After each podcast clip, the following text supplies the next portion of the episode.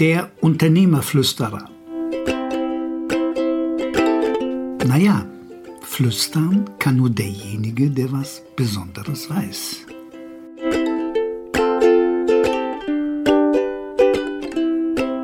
Die perfekte Telefonzentrale. Sie ist beim Patentamt in München.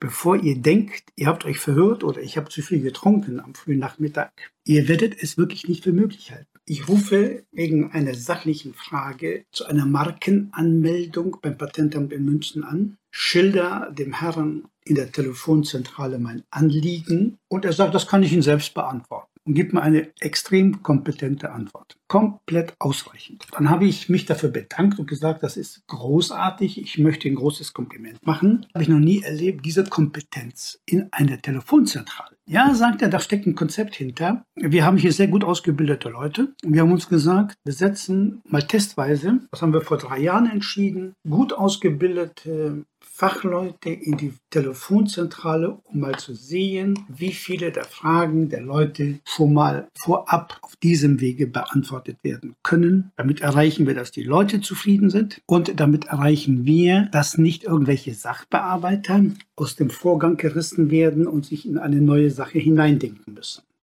Warum gibt es keine anständigen Telefonzentralen mehr? Und selbst wenn da nur eine Dame oder ein Herr sitzt, Warum hat fast jede Unternehmung heute diese grässlichen Systeme, die euch die IT-Industrie aufgeschwatzt hat? Der Kunde muss warten, irgendwelche Optionen abhören, sich für eine entscheiden und dann wieder warten. Wenn er Pech hat, ist dann auch noch jemand im schlechten Deutsch aus Südindien am Telefon. Das will doch kein Mensch, außer dem Controller, der nie einen Kunden gesehen hat. Ein Controller, der dir erzählt, das Ganze sei kostengünstiger, Mag sein, dass das kostengünstiger ist, nur du sparst an der falschen Stelle, da wo der Kunde sich abnervt. Jeder Kunde ist doch froh, dass er nach dem Anwählen sofort einen Menschen am Telefon hat. Und es gibt Untersuchungen darüber, dafür zahlt auch fast jeder Kunde mehr. Und er dankt es dir zusätzlich mit Kundentreue. Lass deinen Controller ausrechnen, was es kostet, einen neuen Kunden zu gewinnen. Also wir reden heute von Faktor 7, gerechnet auf das Erhalten eines Bestandskunden durch gute Dienstleistung und einen guten Service. Und der gute Service beginnt eben in deiner Telefonzentrale.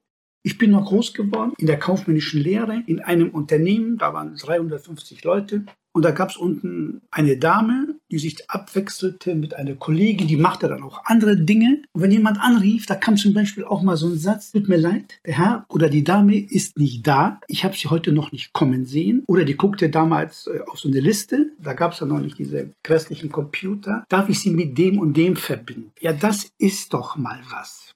Also, lass deinen Controller mal rechnen und du wirst dich wundern. Und selbst wenn es etwas kostet, und natürlich kostet es etwas mehr, da eine vernünftige Telefonzentrale zu haben, dann buche es ab auf die Kostenstelle Marketing, Kundenerhalt. Und du wirst dich wundern, welche gute Feedbacks du von Kunden bekommen wirst. Und wenn du das Gefühl hast, die Kunden geben kein Feedback, dann rufst du mal Kunden an und sagst, wie finden sie denn jetzt unser neues Servicepaket? Wir versuchen sie jetzt bei Laune zu halten, mit diesem und mit jenem. Jeder bekommt doch, wie man am, im linken Niederrhein zu sagen, vielleicht eine dicke Krawatte. Wenn er irgendwo anruft und er befürchtet ja schon, dass er in diesen Warteschleifen verhungert. Und ich rede nicht von den Behörden. Und deswegen ist das so faszinierend mit dem Patentamt, diesen Service dort zu genießen.